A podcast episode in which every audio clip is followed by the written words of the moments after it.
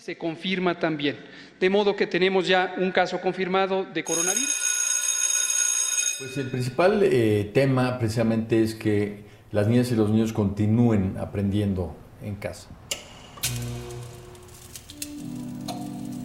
El 14 de marzo del 2020 se llevó a cabo la conferencia de la Secretaría de Educación Pública, en donde Esteban Moctezuma, titular de la dependencia, anunció que durante 30 días se pausarían las clases presenciales con el fin de controlar la propagación del virus dentro de las escuelas del país. Yo soy docente de grado. A mi cargo está un grupo de niños de segundo un mes después se anunció que las niñas y niños de nivel básico podrían tomar sus clases por televisión abierta, radio e internet a través del programa Aprende en casa. Que son sordos, viven en la sierra, no tienen luz, no tienen gas, y varias situaciones ahí bien, bien complicadas que tenía para iniciar el ciclo escolar el 10 de agosto. Sin embargo, no se previó la falta de servicios básicos, ni mucho menos se tomó en cuenta la brecha digital existente. Peor aún, no se contempló cómo se adaptarían estas medidas a los orfanatos. Porque cuando empezó la, la pandemia, pues nos encerramos todos y de pronto en las mañanas, súper temprano, yo me salí a correr. Y un día vi una familia este, en situación de calle cuál era la posibilidad que yo saliera a enseñarle a esas familias que, estuviera, que estaban en situación de calle. Ella es Yemima, ciudadana queretana, maestra de niños sordos y fundadora del proyecto En el semáforo se aprende, quien nos contó cómo se ha vivido la educación para las niñas que no tienen la oportunidad de estudiar en una institución. Ale, su alumno, está todo el día en el semáforo, literal en el polvo, en un letrero caído. Entonces, ahí está todo el día y su mamá limpia carros con esta onda negra, que es como una franela grande, y su papá limpia parabrisas. Por mucho tiempo se les ha visto como externos, como una comunidad ajena. Sin embargo, no son más que personas iguales a nosotros. Lo importante es verle fuera de nuestra burbuja de privilegios, porque sí, tener la oportunidad de estudiar es un privilegio. Es, es raro el niño que hemos llegado a encontrar que haya tenido oportunidad y privilegio de, ir de que a la primaria o alguna escuelita. Algunos de ellos trabajaban, trabajaban como acompañantes sexuales, como cortadores de caña, de café, en tienditas pidiendo dinero en algunos semáforos. Es en momentos clave cuando se les comienza a voltear a ver. Eh, la pandemia yo siempre pienso que fue el detonador para ponerle atención a este tipo de situaciones familiares. Entonces Yamima comienza a cuestionar qué pasa con la educación de estos niños. Y de pronto veo a esta familia y yo pregunto como, ¿y a ellos pues cómo van a empezar su ciclo escolar, no? ¿Dónde está su maestra preocupada por ellos? A pesar del desinterés de las autoridades para hacer algo al respecto, alrededor del país se han tomado diversas acciones. En Querétaro se formó En el semáforo se aprende. Pues es un proyecto de puro amor, ¿no? Eh, es interesante porque es algo que no se había hecho. Mi aula es un semáforo, así entre calles, donde los papás están vendiendo mazapanes, bolsas negras, todo tipo de cosas. Yo estoy abajo en un semáforo en la sombrita, sentada en el piso, enseñándole a los niños a leer y escribir. Después de pedir material a sus conocidos en su perfil de Facebook, Jemima recibió comentarios de personas que querían unirse a la causa. Dije, ¿por qué no está haciendo en Querétaro? ¿Por qué no apoyar? Tienes la disposición y por qué no hacerlo. Aparte, me llamó mucho, mucho la atención la iniciativa que hizo Jemmy. Era algo que a mí también me hubiera gustado hacer, pero no sabía cómo apoyar a los niños en cuestión de calle. Entonces, qué mejor que llevarles educación hasta allá. Lupita, ciudadana queretana, egresada de la licenciatura de Pedagogía, es una de las voluntarias que se unió al equipo. Ella viaja una hora y media, dos veces a la semana, para brindarle educación a su alumno. Él no hablaba, ahorita ya habla, ya dice muchas, muchas palabras, y esa ha sido mi experiencia, el aprendizaje que tengo con él, de verdad que, no sé, es muy grande. Él me ha enseñado este, muchas, muchas cosas que tal vez yo no conocía de, eh, o no me quería dar cuenta de la realidad eh, en la que viven ellos y de verdad llevo muchos aprendizajes. de ella siendo egresada de la universidad y teniendo como didáctica, innovación y todo eso, ha decidido prestar de su tiempo y de su corazón para cambiar el escenario de muchos niños, como es el caso de Alejandro. Para Yemima y Lupita, las voluntarias deben tener vocación, pasión y ganas de enseñar. Aunque no es una cosa sencilla, las personas que tienen estos elementos son pieza clave de este rompecabezas sigue siendo muy exigente y muy celoso el trabajo de en el semáforo se aprende, pero pues con personas como Lupita y más voluntarios que están súper sumados a la causa, yo me siento bien arropada, con un montón de ganas y pasión de seguir echándole ganas por los niños de México. Después de tres meses que iniciara este proyecto, ya actualmente somos una asociación y somos más de 70 voluntarios trabajando en calle, ¿no? O sea, hay 70 personas como yo que no son maestros con diferentes perfiles que asisten a un semáforo a pedir permiso y dar clases. Junto al secretario de Educación de Querétaro, lograron la validación por parte de la SEP en nivel preescolar, primaria y secundaria gracias al trabajo de los voluntarios y poder brindar esta certificación que avala que él ya tiene los conocimientos, las habilidades y las actitudes para estar propiamente en un grado, va a hacer que él no esté como por debajo de la media, sino que vaya al nivel de todos sus compañeros. Yo estoy vendiendo sueños, pero con papeles reales, ¿no? Para que esto fuera posible, Yemime y su equipo han diseñado su propio material para cubrir lo necesario para sus alumnos. Yo estoy bien consciente que tiene que ser una educación de calidad. A lo mejor no podamos brindar todos los temas como la currícula lo, pide, pero quizás sí podamos dar herramientas metacognitivas que les permitan apropiarse de los contenidos de maneras más sencillas. Ese es nuestro objetivo, por eso diseñamos nuestra propia currícula y nos sentamos a indagar de qué forma poder adecuar los planes y programas de la SEP aunque están conscientes que es difícil terminar una licenciatura, tienen las herramientas para desenvolverse como comerciantes o tienen la, capacidad de exponer o debatir o analizar, crear, innovar. Esa es la importancia y ese es eh, el hambre que nosotros tenemos por nuestros alumnos, que sean capaces de defenderse en la vida cotidiana. La principal motivación de esta asociación es el interés de los alumnos y su capacidad de imaginar. Qué bello poder este de poder experimentar con los pensamientos de un niño hasta que logre la solución, hasta que logre el avanzar y se sienta seguro de experimentar.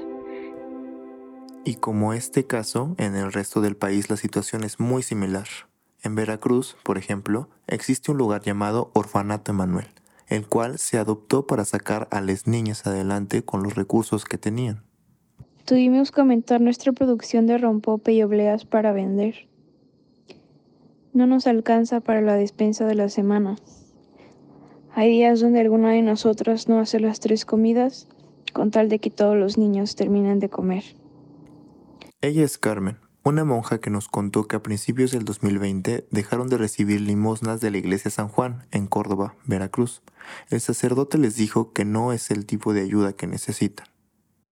Él dice que necesitamos de cambiar de personal porque solamente somos mujeres las que laboramos en la institución y considera más conveniente que algún sacerdote y algún padre tenga que ver y sea quienes lleven el orfanato. Y a pesar de estos comentarios y actitudes machistas, para estas mujeres lo verdaderamente importante es... Es darles y encontrarles el mejor hogar y comida a infantes en condiciones vulnerables y de calle. Así como ofrecerles una buena educación en medio de una pandemia. Llevar y traer mejores condiciones a donde la ayuda no ha llegado o llega a medias. La verdad hemos estado muy estables. Yo creo que sí les estamos dando pues la mejor educación que podemos darles. Han aprendido bien. Lo que pues se les dificulta más a la mayoría es las matemáticas y las tablas. Pero ahí vamos. La respuesta de las monjas y la convivencia entre las niñas les ha facilitado su estancia, y aunque no dejan de verlo con optimismo, es inevitable pensar hasta cuándo podrán seguir así. Empatizan muchísimo. Si quieren mucho. Son todos como hermanos y hermanas. Les vemos muy unidos siempre. Porque la falta de recursos, tiempo y el esfuerzo que realizan hace que deban. Mira, lo que hemos estado haciendo ahorita es alargar las clases para que no se nos termine bien rápido el material que tenemos. Ahorita no podemos andarnos arriesgando a salir a conseguir material ni, ni pedir prestado. De la misma manera, la brecha digital provoca la distinción entre las niñas que tienen la oportunidad de aprender en Internet y los que no cuentan ni siquiera con una radio. Hay dos cosas muy importantes. La cuestión emocional y de salud mental que se va a ver una pandemia muy afectada eh, y esta parte de la deserción escolar. Según datos de la encuesta nacional sobre disponibilidad y uso de tecnologías de la información en los hogares del 2019, el 70.1% de la población de 6 años o más en México es usuaria de Internet. Ahorita, ¿qué va a pasar? Eh, el que desertó porque no tiene Internet, porque no tiene una, a su alcance eh, alguna televisión, algún medio para tener contacto con la escuela, va a desertar para siempre. La voz que escucharon es de María Claudia Barrera, psicóloga especialista en terapia e intervención en niños, quien en una charla en la página de Facebook Abre mi escuela, en diciembre del 2020, expuso junto a otros especialistas de San Luis Potosí la importancia de abrir las escuelas de manera segura. Creo que también es este parte de la atención de los papás para los niños. A veces no tienen como tal vez la formación y no saben a veces qué es lo que tienen que enseñarle a los niños. Además de todo esto, Jemima y Lupita creen que también existe una desmotivación por parte de algunas madres y padres. Eh, me dicen que no tienen el tiempo para darles como que enseñarles, porque si ellos no trabajan, no pagan la renta, no comen. Los papás no tenían la claridad de la educación y la utilidad en la vida cotidiana a partir de la intervención educativa que se ha realizado, entonces los papás dicen como, ¿qué está sucediendo, no? ¿Por qué él empezó a hablar si siempre estaba en nuestro contexto donde hablamos? ¿Qué tiene de diferente la maestra que nosotros no le podamos dar? Ven la necesidad y entonces piden más educación. Y como sabemos, el aumento de alumnos ocasiona también una escasez de material, por lo que los recursos son limitados, y más aún cuando siempre lo han sido.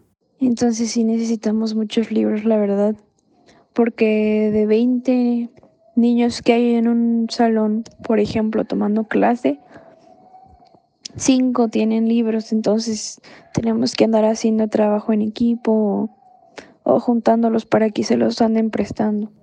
Ahora imaginemos estos recursos limitados en el contexto de una emergencia sanitaria, en donde también es necesario tener productos de higiene para limpiar constantemente. Pues nos hacen falta cosas como sanitizante, que es algo que se nos acaba muy rápido, eh, cubrebocas, eh, gel antibacterial, que son recursos que son más volátiles, ¿no? Por la necesidad de la hora. En cuanto a útiles escolares, tenemos bastantes, pero pues si seguimos teniendo más alumnos y adoptando más centros educativos, eh, claro, en algún momento empezarán a escasear. Sin embargo, algo que ha logrado Yemima y las demás es generar conversación en las redes sociales, como Facebook, para difundir el proyecto en medios digitales, como medios de comunicación nacionales e internacionales. En el semáforo se aprende, recibió más apoyo. Pero la señora del semáforo, la mamá de los niños, me decía que desde que había salido en el noticiero nuestra actividad, eh, la gente cuando pasaba en su carro trataba muy bien a sus hijos y les regalaban cosas y ya los veían de manera distinta, ¿no? Eh, ahí es donde yo entiendo que estábamos humanizando lo humano. Los papás están contentos y están muy agradecidos con, con esta asociación. De modo que ayudaron a cambiar la perspectiva hacia estas personas. Gracias a Dios hemos recibido muchísimo apoyo de señoras del pueblo que pues son maestras de de historia, de química, de física. Unas hasta nos prestan libros de sus escuelas y nos vienen a dar pláticas igual a ellos, a nosotros también para que entendamos un poquito más de cómo dar las clases. Y además, parte de la comunidad de Córdoba, Veracruz, también se solidarizó con las niñas del orfanato. Bueno, pues yo creo que los niños están muy agradecidos con lo que estamos haciendo nosotros y yo me quedo con eso, muy contenta y pues seguir trabajando para que los niños tengan educación. Y es que según el Consejo Nacional de Evaluación de la Política de Desarrollo Social, en el 2018 había más de 52 millones de personas en situación de pobreza. Las niñas y niños que la viven no tienen la oportunidad de iniciar su educación básica, por lo que les agradecemos el interés de estas maestras. Los niños no, no son de la calle, los niños tienen diversas situaciones que los hacen vulnerables y la educación es la que los puede sacar adelante, ¿no? Tú puedes ser parte de la historia de estos niños si te interesa. En el fanpage, que es en el semáforo se aprende, hay que nos manden un mensajito. Eh, la persona que contesta pues ya les dice, si son de acá de Querétaro, tenemos dos centros de acopio. Eh, si quieren mandarlo, tenemos, eh, ahí les podemos pasar la dirección. o por correo. El correo es en el semáforo se aprende, arroba gmail.com o Instagram también, en el semáforo se aprende. Repito el correo electrónico en el semáforo se aprende arroba gmail.com. Una educación digna mm, habla desde la educación socioemocional, artística, deportiva. Lo cierto es que Yemima y sus voluntarios, así como las monjas del orfanato, han y seguirán cambiando el escenario de vida de muchos niños, que por situaciones ajenas a ellos no logran tener una educación como deberían. No creo que exista una educación Mm, que dignifique al ser hasta que dejemos de apostar en una educación basada en contenido y empecemos a pensar en una inteligencia emocional y una educación de las emociones mismas. Y como lo menciona María Claudia, es importante ver la distinción de quienes sí pueden obtener una educación de calidad para así, poco a poco, llegar a una educación digna para todos. Gracias por escuchar este capítulo. Agradecemos también a Yemima Peláez, Lupito González y a la monja Carmen Subiaur por compartirnos sus historias. Esta historia fue escrita y reportada por Frida Camargo y Abril Espinosa. La edición general estuvo a cargo de Ulises Vera.